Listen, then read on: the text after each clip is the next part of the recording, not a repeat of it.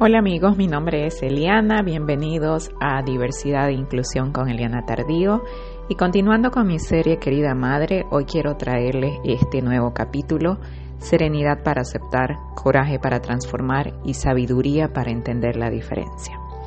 Hace semanas que vengo leyendo este libro dedicado a entender el poder de la conciencia en nuestros actos cotidianos. El libro se llama El mapa de la conciencia y es un clásico de la conciencia y la espiritualidad.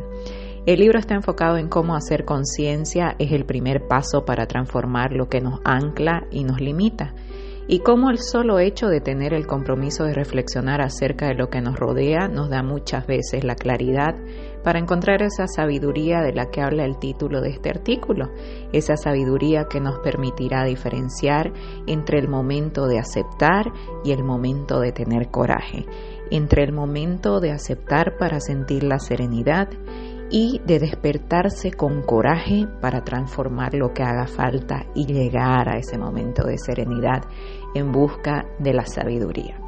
El libro habla de cómo la base de esta oración, que es característica de los grupos de alcohólicos anónimos o de muchos grupos que eh, dan soporte en torno a la adicción alrededor del mundo, es una oración que podemos adoptar para encontrar balance balance en esos momentos en los cuales nos cuesta identificar si ya es tiempo de parar y aceptar o si todo lo contrario es tiempo de levantarse y activar ese coraje para transformar. Leyendo el libro y pensando y reflexionando acerca de lo que dice, eh, llegué inmediatamente a este momento y dije, este es el próximo capítulo o esta es la próxima parte de la serie Querida Madre y en esta oportunidad va enfocado específicamente a madres de hijos con discapacidades como yo. Querida madre, en la vida de toda madre hay momentos de duda en los cuales nos preguntamos si estamos haciendo todo lo que hace falta o si hay todavía algo más que podría ayudar para que nuestros hijos puedan alcanzar ese éxito y esa independencia que relacionamos a la tranquilidad de cumplir nuestro rol como madre, porque queremos que sean felices, queremos que en todo lo posible sean autosuficientes, queremos saber que están bien si en algún momento les faltamos. Así es como sentimos que cumplimos nuestra misión a cabalidad. Y aunque siempre repito lo mismo, creo que es importante repetir y volver a la misma aclaración, no todas las personas en nuestra calidad de madres o madres de hijos con discapacidad vamos a enfrentar los mismos sentimientos con relación a algo, porque estaríamos violando entonces el principio de diversidad e individualidad, cada cual es diferente.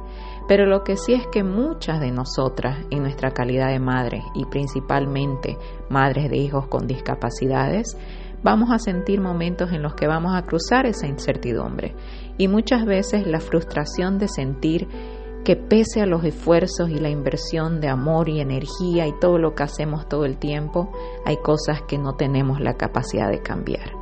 Pero tenemos que aprender a aceptar con serenidad y sobre todo para mí con una mirada amplia para entender que cuando la transformación se completa dentro de ti misma como madre, entonces tienes la capacidad de aceptar con amor y sobre todo sin comparación. Cuando eso sucede y esa transformación se completa dentro de ti, la serenidad llegará automáticamente como una respuesta a ese momento. Y la vida va a ser un lugar mejor, mejor para ti y para los que amas. Querida Madre, es importante diferenciar entre lo que podemos y debemos cambiar y lo que debemos aceptar con amor una vez hemos renunciado a los prejuicios. Aceptar que tu hijo vive con una discapacidad, aceptar que la circunstancia viene con retos, aceptar que no se trata de repararlo, ni de transformarlo, ni de curarlo porque no está enfermo, tampoco de hacer que encaje, sino que todo lo contrario, la aceptación y la serenidad llegan aceptando y celebrando a tu hijo, mientras tu percepción de la discapacidad evoluciona para normalizarla dentro de ti.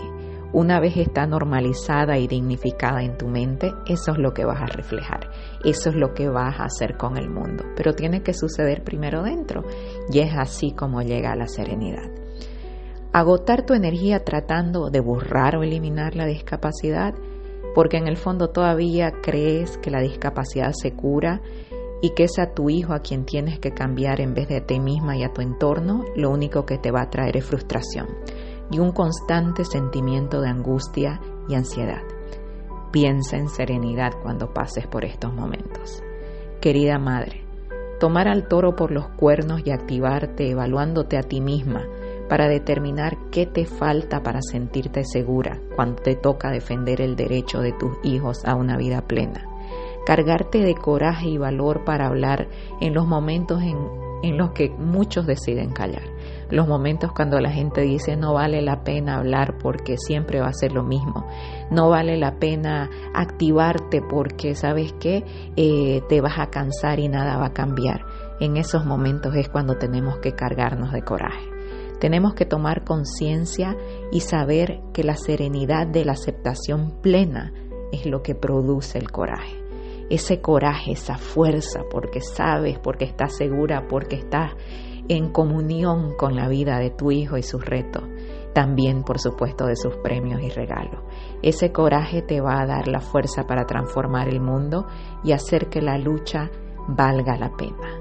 Una lucha que es de educar a tu entorno y hacer que todos los días haya una diferencia, no importa lo pequeña que sea. Esa es la manifestación clara de la sabiduría que va llegando paso a paso y poco a poco. No necesitas hacerlo todo en un día. Te va a tomar una vida y entonces se va a convertir en una vida con propósito. Entonces no lo vas a ver como algo que nunca se acaba, sino como algo que te sigue alimentando y haciéndote crecer. Y cada momento de esa vida será una oportunidad para que cada vez que dudes y cada vez que temas puedas cerrar los ojos y repetir. Serenidad para aceptar lo que no puedo cambiar. Coraje para transformar lo que está a mi alcance. Sabiduría para entender la diferencia. Y sobre todo, amor para que guíe cada uno de mis pasos. Con eso los dejo del día de hoy. Espero que les guste este capítulo de Querida Madre y no se olviden seguirme en las redes Eliana Tardío H en Facebook, Eliana Tardío en Instagram y en Twitter. Nos vemos la próxima.